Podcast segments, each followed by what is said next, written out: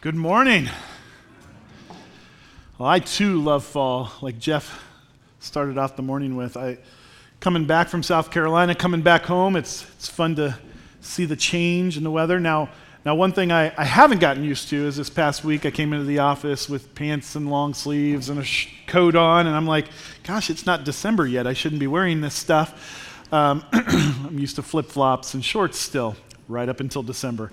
Um, which I will miss a little bit. But um, that idea that we only have a few seasons here, most of them are colored orange, whether that be the leaves or the cones.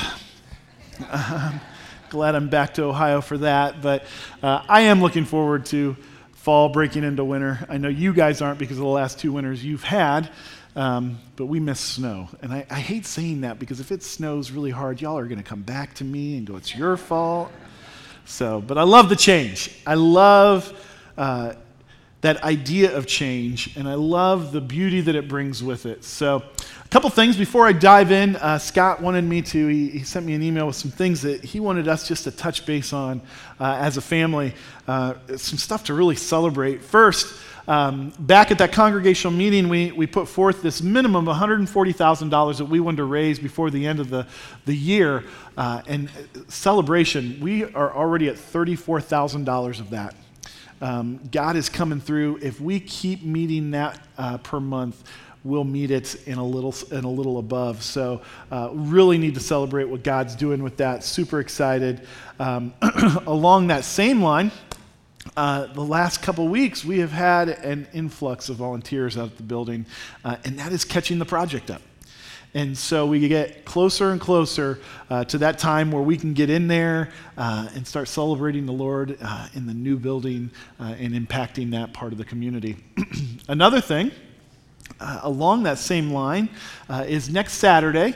Uh, Scott wanted me to let everybody know that we're going to be doing a day out there for some work. And uh, this is something that we can do as an entire church family kids, adults. Uh, we're going to be doing some landscaping next Saturday. 100 plants need to go into the ground. Uh, a group of men are going to go over early and put the plants where they need to be, and we need some folks who are willing to come out uh, and dig some holes and get that stuff planted and get some stuff spread around.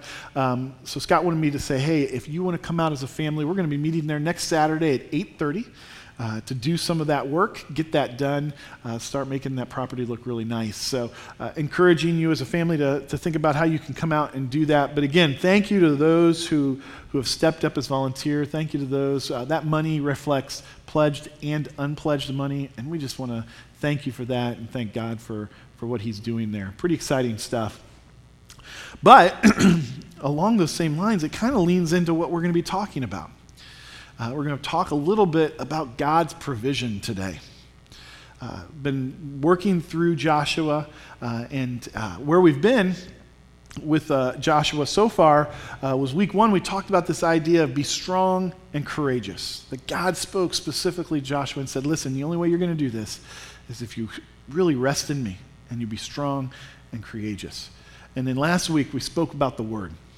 We spoke about how important the Word is and how it speaks into our lives. And, and I hope uh, that, that some of you went home last week and, and tried some of those things that Scott brought to the table to get into the Word, to start digging in deeper. And I know we as a, as a staff are trying to help you. We are putting up uh, questions each week uh, to go along with the sermon series that we've been doing over these last month and a half.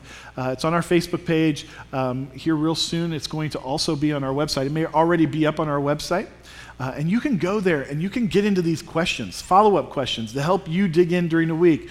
Uh, as I put those together, I'm thinking through what, how many questions to do, hopefully, give you maybe a quiet time a day just on each of those questions. This is another way that we want to help you dig into the Word. That is one of the things that Joshua was leaning on. He's leaning on the Word as provision. And that's where we're going today. We're going to talk about provision. We're going to talk about what God really gives us as we move forward. Let's pray. Father God, I'm so thankful uh, for all that you do. And Lord, I, I, I pray for this as we dig into your scripture that you would speak to our hearts, speak to our soul, move us to be different than when we got here as we leave. We give this to you in your dear son's name. Amen. I know for me, and, and I shared this the last time that I spoke with you guys, um, provision has been on my mind, and provision usually comes on my mind when there's a deficiency. Um, I've been working on my house, and there's plenty of things that I just don't know how to do. Um, and, and I find myself going, okay, I need something. Someone provide an answer for me when I don't have one. And, and uh, it, it has been one of those things where I'm like, okay, what's in the way here? And, and what happened is we, we're putting in, we, already have put in, we put laminate flooring, hardwood surfaces all through our house, 1,500 square foot of this stuff. And, and I'm so thankful for the guys who helped me do that. Uh, but I was in the, the home stretch. And uh, I'm sitting downstairs. There's a section, we have a, a three level house, and I'm sitting downstairs, small section. It, it's this big. It's not that big at all. And I'm sitting at the base of the steps, Indian style, looking at this project and realizing I have no idea what to do. Now, I know some of you in here that are much more handy are going to think this is absolutely crazy. And you're going to go, Sean, I could have just come over. We could have done that. Someone goes, Sean, did you remember the Pythagorean theorem? You're going to understand in a second. And I'm like, no, I didn't remember that. I didn't think I knew that when I was supposed to know that. Um, but the reality is, I'm looking, we've done all this, this entire house, and there's one section, and there's angles. And I'm looking at these angles going, I don't know what to do. I didn't know the first place to start. I didn't know how you figured them out. I didn't know how I was going to get them in there. I'm going through my mind going, I, I'm stuck. I don't know what to do. I have, and I hate that. And the reason I hate that is because my pride creeps in. I don't like admitting I don't know what to do. And at that point, I'm like, I need someone to provide an answer. There was no one right then and there. Um, but then Charlene and I started talking, and we're like, let's just not put it in. and that's what we did. We didn't put it in. Instead, we, we, we got another surface, that, that nature stone surface, to put in there. They just pour that sucker down, and it just goes right in wherever it needs to go. Uh, it fills in all those angles. You don't have to do any math. they do it all. I don't. And, uh, but the reality is that that I was in a place where my deficiency needed something. And that's where we find Joshua. We're coming out of these last two weeks where we're to a point where all Joshua can do is lean into the provision of God. So let's dig right in. we're going to be in chapter 1, verse 10. We're going to read through 18, but we're going to break it up a little bit. We're going to read the first two verses, and it says this And Joshua commanded the officers of the people Pass through the midst of the camp and command the people Prepare your provisions, for within three days you are to pass over this Jordan to go and to take possession of the land that the Lord your God is giving you to possess. Okay, so we've got Joshua. He's going to these guys who head up each family group, they're his officers. And he's going to go and he's going to tell them listen, I need you to go to these groups, I need you to prepare. So, the first thing that we're going to look at in God's provision is his preparation. I need you to go into the midst of the families and tell them to put together their provisions. For in three days we run and go across this river. Now, we've talked a little bit about this. What is going to happen here is they're going to go over into a land that is occupied by someone else and they have to take it. They've been called to take this land. It's not going to be easy, it's going to be a battle, it's going to be a war. And so what we see here is we see Joshua going, all right, let's get ready for that. But I, I don't know about you. When I think about getting ready for war, I think about the instruments of war. I think about shields and swords and spears. And, and how about a few boats here? We got to get thousands of people across the water. And we already know from other places in Scripture that this is the flood season, it's the rainy season. I did a little research, and the Jordan River during this time of year could be over half a mile wide. But even if they crossed where historians think they crossed, it's still hundreds of feet across and very deep. So why isn't Joshua saying, hey, get some boats together? But instead, he says, go to the family groups and tell them to get provisions. And this word provisions, what he's saying is make sure that they're able to march and feed themselves. He doesn't tell them to get swords and shields and boats ready. He tells them, take care of the basic needs. Sounds more like the adage of, hey, an army marches on its stomach. So, why does Joshua do this? Why is Joshua saying, hey, we'll take care of this basic need before we'll do anything else? And I think we all know the answer. It's because Joshua trusted God. But why? Well, here's a couple things. Think about this Joshua has seen so much in his, you know, at this time, he's one of the older men in the procession of Israelites. But he has seen so much. He has seen his people saved from Egypt, he's seen the plagues. He has seen so much as they've wandered around. He's seen fire in the mountain when Moses was getting the law. He has seen a pillar of smoke and a pillar of fire as they've been guided through the wilderness. He heard the promise. He heard God say, I will never leave you nor forsake you. And he saw the parting of the Red Sea. What's a river to God? See, Joshua has moved beyond trusting himself and leaning like I was when I was broken and couldn't do something. He's like, I know I can't do this. He's already said, God's got this. He's already made the decision that I'm going to follow. My preparation is get my people ready, make sure they can move, and then be ready for what God is going to do. God's going to do something amazing. He doesn't know yet what it's going to be. But he's seen enough of God, he has seen God's power that he's going, I'm just going to make sure my people are ready. And that, that's what we need to hear. We need to hear that over and over again. Are we ready? Do we remember what God did, does, and will do? We just took communion.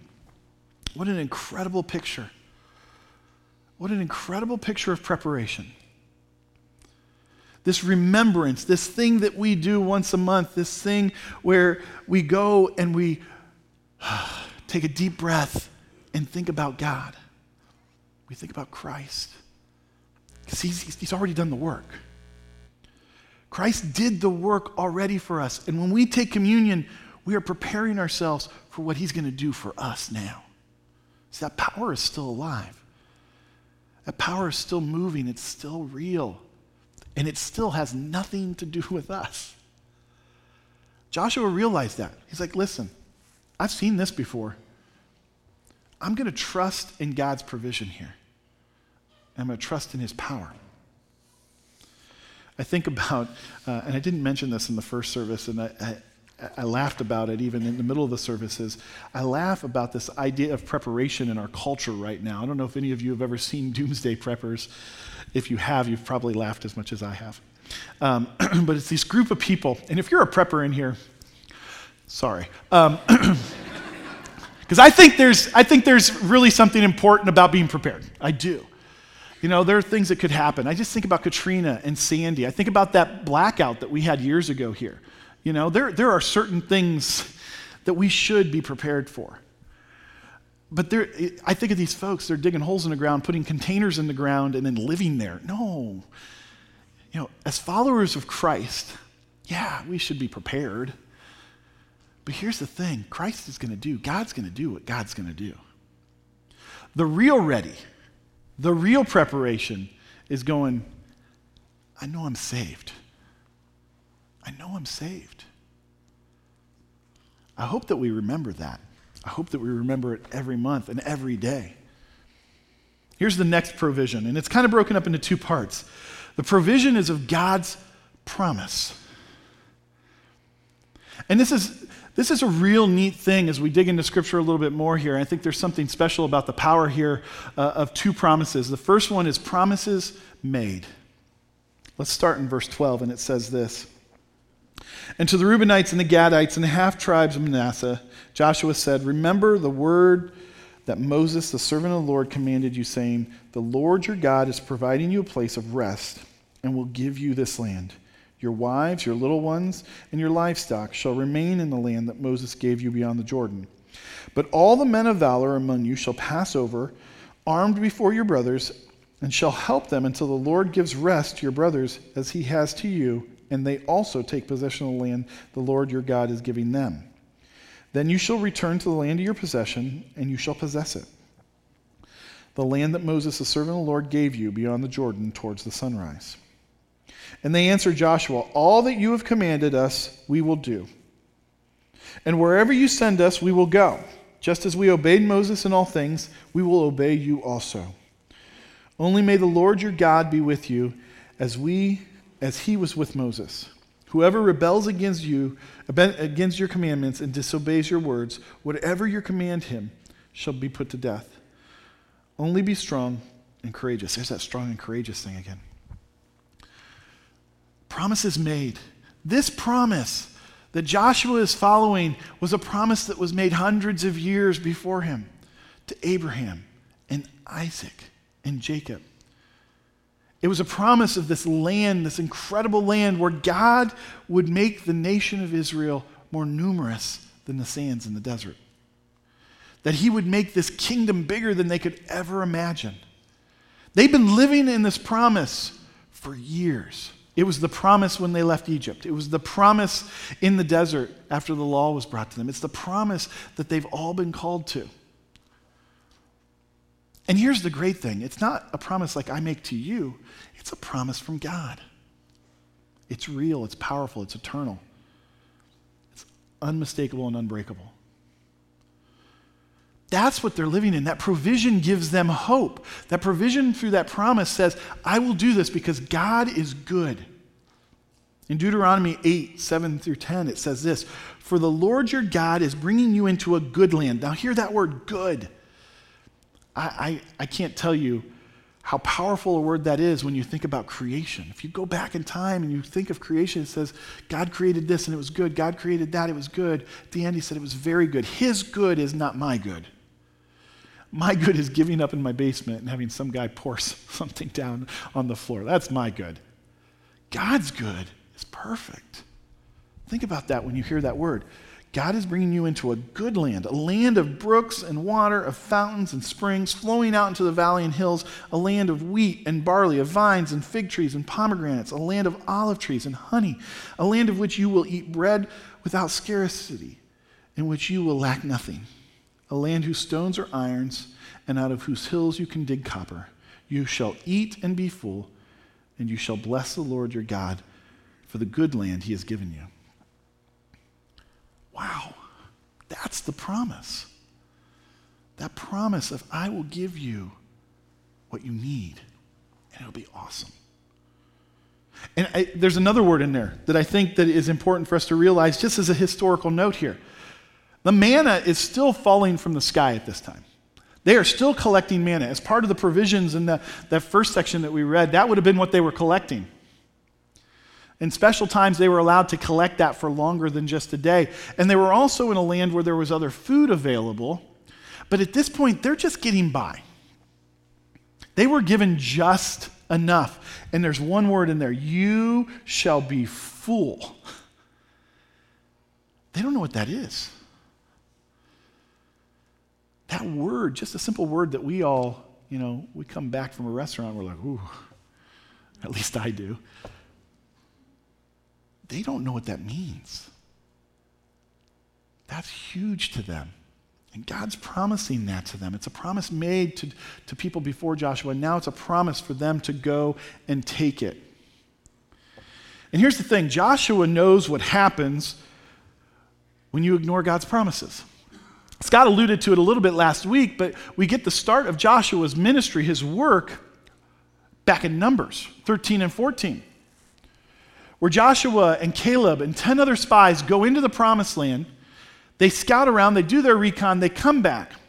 And only Caleb and Joshua give a good report saying they could take it. The other 10 say, no, there's, there's giants and they're warlike and we can't do it. They forget the promise. They forget that God said, I will give you a good land. And what Joshua saw at that time is part of his provision now. If you look at Numbers chapter 14, it says this This is the punishment handed down for the doubting of that promise. And the Lord spoke to Moses and Aaron, saying, How long shall the wicked congregation grumble against me? I've heard the grumblings of the people of Israel, which they grumble against me. Say to them, As I live, declares the Lord, What you have said in my hearing, I will do to you. Your dead bodies shall fall in the wilderness, and all your numbers listed in the census from 20 years old and upward who have grumbled against me, not one shall come into the land where I swore that I would make you dwell. His punishment was severe for doubting his promise. You see, those 10 voices They swayed the entire nation of Israel. They all were like, let's go back to Egypt. It was better there. At least we had food in our bellies. At least we had shelter. Sure, we were beaten. Sure, we had no freedom. But they were saying, okay, the promise that God gave us, ah, no, we're going to go back there. We can't take this land. And God said, listen, I am going to punish you by taking an entire generation away. This made Caleb and Joshua the oldest men in the nation of Israel. No one their age or older walked across the Jordan. That was the punishment for not believing this promise, and Joshua knew it. So Joshua had hope. Joshua was like, I trust this promise because I know what happens when we don't. It's a pretty incredible testimony to this new generation that's now following Joshua. This generation that now is willing to go across the river, this generation who has wandered for 40 years, but yet has gotten stronger. This generation that Moses and Joshua have led up to be followers of God and his promises. They have hope. They're going to do this with God's power. I think there's a certain statement also to Joshua's patience. He's watched all of his friends die. He's wandered around for 40 years, and yet he has stayed faithful. I don't know about you, but when I let those moments of doubt creep in, I don't think about the consequences of not trusting God's promise. I don't think about the wandering that I do in that time of doubt. It may not be 40 years. But when I doubt God and his promises, I know that I'm wandering. Sometimes further, more, further away than I would like to hope or believe I do. The next part of the promise is promises kept. There's a whole section in there, and we'll kind of walk through it here real quick. There's a section about the Gadites, the Reubenites, and the half tribe of Manasseh.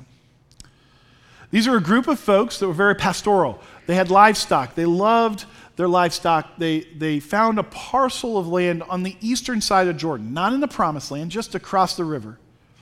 And they went to Moses, and this is back in Numbers uh, 32.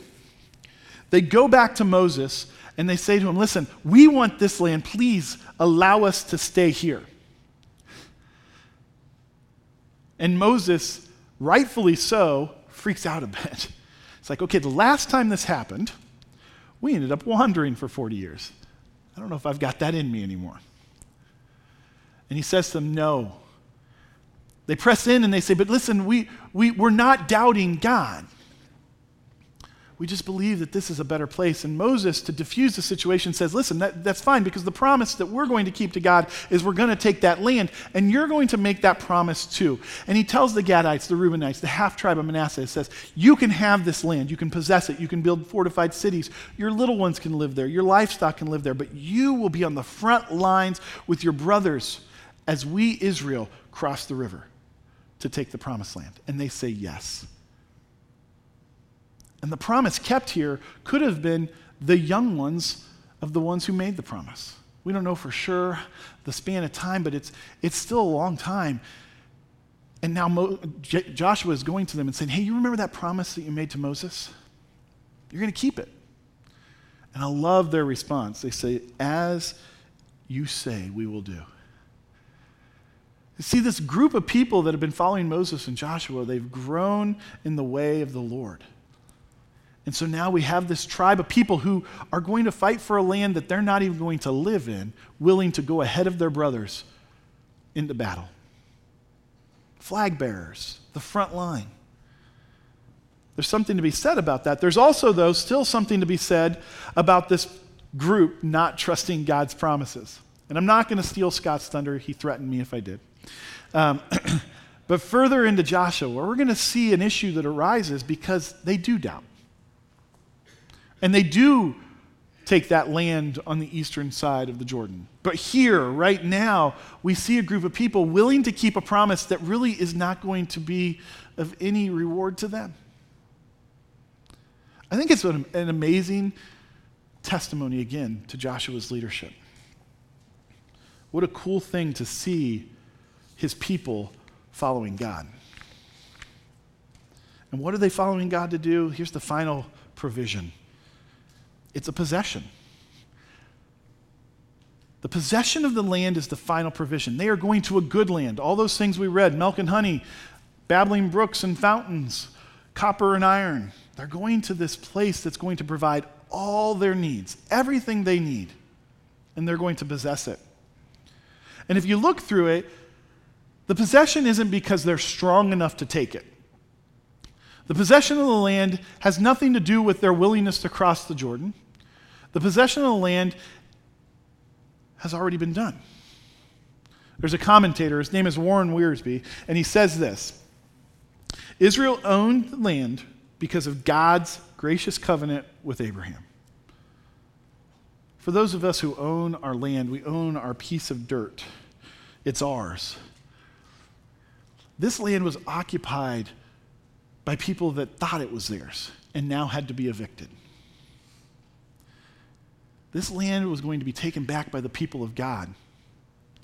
Not because of the people of God, but because God already owned it. He held the deed, He held the title. The rest of that quote continues. It says, Their enjoyment of the land depended on their faithful obedience to God. Just like any great gift, when we receive a gift, the implication, the direct implication, is that we should use it. And we should use it as it was intended. This possession, God has provided to the people of Israel and said, listen, this will have everything you need forever. Forever. I call on you to be obedient to me, and I will give you the land that will provide for you for eternity.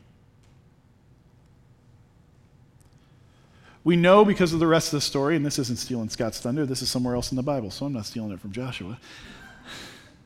But we know that they're not. We know that when they get there, their enjoyment wanes. We know that when they get there, their obedience disappears. And the Israelites are taken from their land again, into captivity again. They're given back to the land over time because they were found to be obedient again, and then it was taken from them again. The enjoyment of God's land depends on us obeying God. Joshua doesn't know what's coming, but right now, he knows that land on the other side of the shore is God's, and he said, I give it to you. That's his provision. A couple weeks ago, we talked about this as we were talking about taking the land. We talked about it a couple ways. One, that idea we as a church, we're going over to that new building. And the hope for us as a church is that we would look at around all around that building, the communities, the city, the county, the state. We would look at that as the land that we are called to take for his kingdom. That we would look at that land and go, the people who are there are lost. They don't even know this land is God's, and we need to tell them about it. That's the first part of it. We're called to take that land. The second part of it is this idea that all of us are called in our lives to take some land somewhere, whether that's your job, school, family relationships. God has said, I am going to provide for you. If you seek my will, I'm going to provide for you a place to go and take for the kingdom of God. I've already done the work. Communion today. I've already done the work. Work's done. Go tell them about this. Go take that land. Heed that call in your life. It may be scary. It may be a war. It may be battle. But we're called to take this land because it already possess, it's already God's possession, and He's promised, promised it to us. Joshua's got a pretty big job ahead of him. Joshua's actually going to live up to his name. You see, Joshua was not originally Joshua. His original mother given name was Hosea. And Hosea means Savior or salvation. It's the same word that we get Jesus from. But Moses realized that that's not truly who Joshua is going to be. You see, Joshua means Jehovah is salvation. That's the progression that Joshua is going through as a person, but for the leadership of his people. He is now going to lead his people from being all about themselves and thinking they can do it. That's where I fall down in my pride. I think that experience, talents, and gifts can do it. To this new place of realizing the only way I got here, the only way I got to the land that is God's is because He got me here. Joshua's going to live up to his name, and he's going to lead a people to do the same thing. They're going to realize when they get to that river, what's a river to God? I don't need a boat. He's going to part the river. We're going to hear some pretty crazy stories, and, and, and I'm, I'm going to ask you to kind of change your mindset in the stories you're going to hear, because you're going to have heard them before. How many of you uh, remember felt boards in Sunday school? Some of the younger ones are going, oh. My limited connection to faith was going to Sunday school occasionally with my grandmother or to her backyard for VBS. And the missionary would always bring the felt board. Okay? And on the felt board, and I'm convinced that the box that holds all the things that go on the felt so for our young folks, felt board, where you take these little pictures and you stick them on the felt board, you would tell a story about the Bible. So it was always the basic things. The only one I ever remember is Mary, Joseph, manger, that felt board. So and I'm sure the felt board for Joseph was the same felt board character for David and Abraham. There was never a felt board picture of David standing with his foot on Goliath's chest holding a severed head. I don't know why. But here's what I want you to do I want you to stop thinking about these stories as felt board and think about what they really are. We're going to hear about Jericho. You've heard that story. Walk away from the felt board story and realize that what Joshua is getting ready to ask these folks to do in five short chapters is gruesome and scary. When Scott and I talked about this, one of the things that was really hard for us was the gruesome and scary. It's going to put to test on what lengths you would be or we would be willing to go for what God asks us to do he's going to ask the Israelites to do some really crazy, scary stuff. And Joshua is going, it's worth it because it's God's land and he gave it to us. Whatever the call is in your life, whatever it is that you are facing, that thing that he said, this is your land, seek my will and I will give it to you. I will have you possess it. You will be successful. You will prosper there. What are you willing to do to get there? If God was if God flat out asked you to do it. Ben Franklin has a quote, and we're going to put this quote under scrutiny over the next few months. And the quote is There has never been a good war or a bad peace. And as we go through Joshua, we're going to look at that and go, I don't know how that holds up. Because the provision that Joshua is leaning into is going to lead them down this road where they're going to have to do some really amazing things for God, but crazy too. So, got a couple questions, and these questions will be up for you online and on the Facebook page. But as you think about this, here's the first one How do you prepare for the fulfillment of God's call in your life? How do you prepare for that land that He is calling you to take? What gives you strength? What robs you of strength? I think all of us have those things in our life. I know I do. What promises has God given you as you heed his call? I think that God's already whispering in your ear, going, I got this. Just trust me. I've got this promise covered. Do you believe his promises or do you rebel against them? And do you face wandering in the desert? What's that wandering look like? What voices are you listening to? Remember, there were two voices from Caleb and Joshua. They were the right voices, they were the righteous voices, they were the voices that God really wanted people to hear. Yet the other 10 voices is the one that the entire nation listened to. What voices are you listening to? Are you listening to the Joshua and Caleb's, or are you listening to the doubting spies? And the last one do you believe that God will give you the possession? Whatever that might be. For us as a church, we're looking at taking that land over on Hartman and then all the land around it. Do you believe that He's going to do that? And are you willing to go to war for that? The things in your life that you've been called to take on behalf of the kingdom, are you willing to do amazing things through God's power? Remember, the work's already done. We don't do any of that. Jesus did it on the cross. God has made promises through our entire history. I will never leave you nor forsake you. Do we believe it? Let me pray. Father God, come before you. Lord, we thank you that your promises are true and forever. And Father, we pray that you would just guide us through your will into the land that you would have us take. Give us courage, give us strength. Allow us to take care of our basic needs so we're ready. Preparation means readiness. And Father, I pray that we'd be ready for what you are going to do. Amazing things. Waters parted, armies conquered, lands won for peace.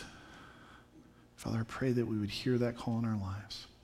Father, I give you this next week that we would look for those things uh, to find success and prosperity in as we seek you every day. In your dear son's name, amen.